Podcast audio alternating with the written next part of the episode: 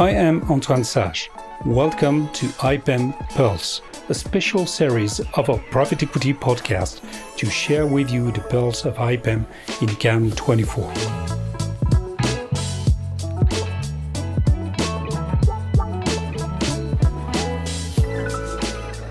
IPEM Pulse, euh, nous avons le plaisir d'accueillir euh, Sassan Golchani euh, de Pécan. Sassan, sois le bienvenu aujourd'hui. Bonjour Antoine, merci. Sassan, Pécan, l'IPEM, explique-nous, qu'est-ce que tu fais ici?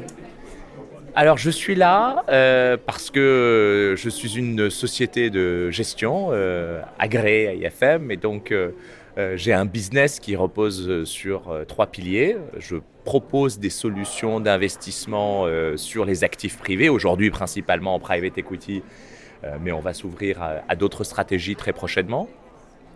Euh, j'ai une plateforme digitale, on pourra en reparler, euh, qui me permet euh, d'agréger des partenaires qui sont des professionnels du patrimoine, des banques privées, des sociétés de gestion, des conseillers en investissement financier. Euh, et qui permet en fait de gérer euh, la vie du fonds de sa création à sa liquidation. Et c'est un des éléments de la démocratisation du private equity. Tu sais, Antoine, on parle beaucoup de ces sujets euh, depuis maintenant plusieurs années. Voilà, c'est une bonne idée. Qui a essaimé et qui a notamment été développée par Jean-Philippe Ecketsweiler, qui est le fondateur de Pécan, qui, vous le savez, est, un des, euh, est le H de HLD, donc un des cofondateurs euh, euh, de, de cette holding d'investissement, et qui se disait la chose suivante, pourquoi le potentiel de performance du private equity est aussi difficilement accessible aux investisseurs privés? Eh bien, cette société de gestion qui repose, comme je l'ai dit, sur des solutions d'investissement, une digitalisation et un réseau de distribution euh, qui est constitué de professionnels du patrimoine, ben, ça nous permet euh, d'ouvrir l'accès à cette classe d'actifs. Tu connais les chiffres, euh, on les a souvent répétés. aux États-Unis, 10% de la population des épargnants, bien sûr, sont sur la classe d'actifs du private equity. En France, c'est 0,4-0,5%. Euh, Donc le marché est immense, il y a d'autres acteurs et je pense que c'est une très bonne chose euh, que euh, de permettre aux épargnants français de financer l'économie réelle en investissant dans des FCPR, dans des FPCI, dans des FPS si c'est de la dette privée, et demain dans des LTIF. Autrement dit, Antoine, c'est passionnant parce qu'on est juste au début euh, de cette dynamique et euh, je suis très heureux de participer euh, à cette aventure. On a commencé, on était quatre il y a deux ans. Aujourd'hui, on est, on est 10. on gère un peu plus de 130 millions d'euros et surtout, on a 170 partenaires qui nous ont fait confiance et qui sont enregistrés sur la plateforme et qui ont accès à nos solutions d'investissement. donc ça, ça traduit effectivement l'appétence des investisseurs pour cette classe d'actifs. Justement, à la fois, tu, euh, avec Pécan, vous êtes cette brique manquante entre la théorie de la démocratisation et la réalité sur le ruissellement de ces investissements au sein du monde du private equity, et donc de l'économie réelle. Ça, c'est très clair. Mais deuxième chose, comment tu fais pour parvenir à convaincre et à aider à convaincre, parce que tu es sur un modèle B2B, des acteurs de positionner dans le portefeuille de leurs clients du private equity? Parce que c'est pas complètement inné ça.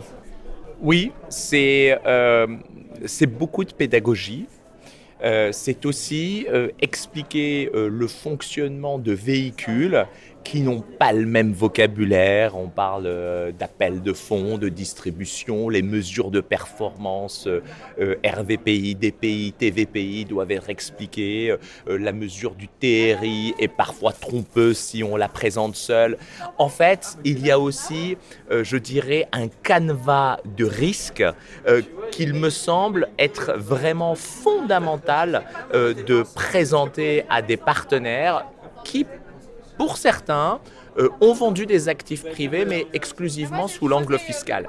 Là, non, il s'agit de donner accès au potentiel de performance du private equity institutionnel. Je te recite les chiffres de France Invest, c'est 12% de performance sur ces 15 dernières années. Tu me permettras, étant une société de gestion, de rappeler que les performances passées ne préjugent pas euh, de celles à venir. Nous apprécions. Et que tout investissement euh, dans des fonds de private equity euh, comporte des risques de liquidité, de contrepartie, de change, le cas échéant. Mais ceci étant dit, c'est important de le rappeler, je crois que il faut de la pédagogie, et il faut expliquer le fonctionnement du private equity qui donne accès à un potentiel de performance, mais il y a cette illiquidité, il y a cette durée d'investissement longue. Et c'est vraiment si on, présente la big picture, si tu me passes l'expression, que l'on arrive à convaincre euh, des professionnels du patrimoine dont c'est le métier d'offrir de la diversification à leurs clients, euh, d'aller sur cette classe d'actifs. De plus, c'est immense. Il y a 14 000 sociétés de gestion qui font du private equity, 650 euh, milliards de dollars qui ont été levés. Euh, on ne, on ne, fait pas de market timing en private equity. Oui, aujourd'hui, le LBO, euh, c'est un peu moins rémunérateur du fait de la hausse des taux d'intérêt, mais le secondaire, la dette privée, il y a une profondeur qui est extrêmement importante. Et pour moi, c'est la nouvelle frontière en matière d'investissement pour les professionnels du patrimoine tu le sais, je les accompagne depuis plus de 20 ans. Euh, j'avais euh, commencé aux côtés de Gérard Augustin Normand euh, au début des années 2000 et me voilà aujourd'hui dans les actifs privés. et qu'est-ce qui fait, comment pourrait-on arriver à la conclusion demain soir que l'IPM 2024 à Cannes a été un succès pour Pécan et pour toi?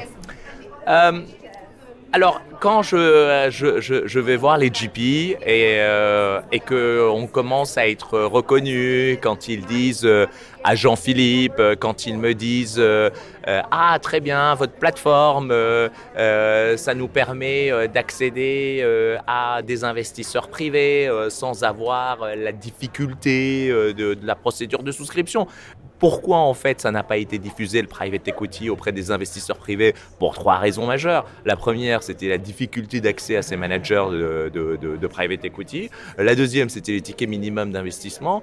Et le troisième point, c'était la difficulté de la procédure de souscription. Quand tu as des LPs qui sont des instituts, tu mets les avocats, euh, comme mon estimé frère, d'un côté et de l'autre de la table, et euh, tout se passe bien. Mais quand tu dois gérer euh, des centaines, des milliers d'investisseurs, fussent-ils fortunés, là tu as besoin de, digitalisation.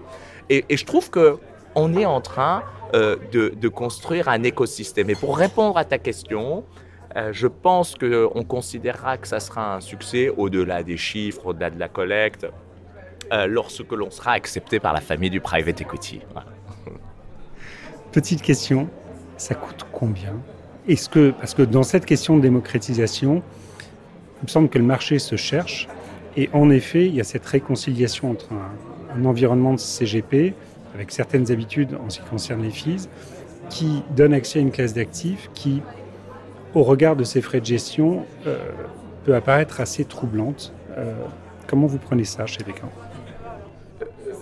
C'est euh, fondamental. C'est-à-dire que ce que je te disais, je veux donner accès au potentiel de performance. Ce potentiel de performance, c'est quoi? C'est l'extraordinaire travail des managers de private equity euh, qui font des opérations de LBO, de croissance, de capital innovation et qui créent de la valeur au sein des entreprises.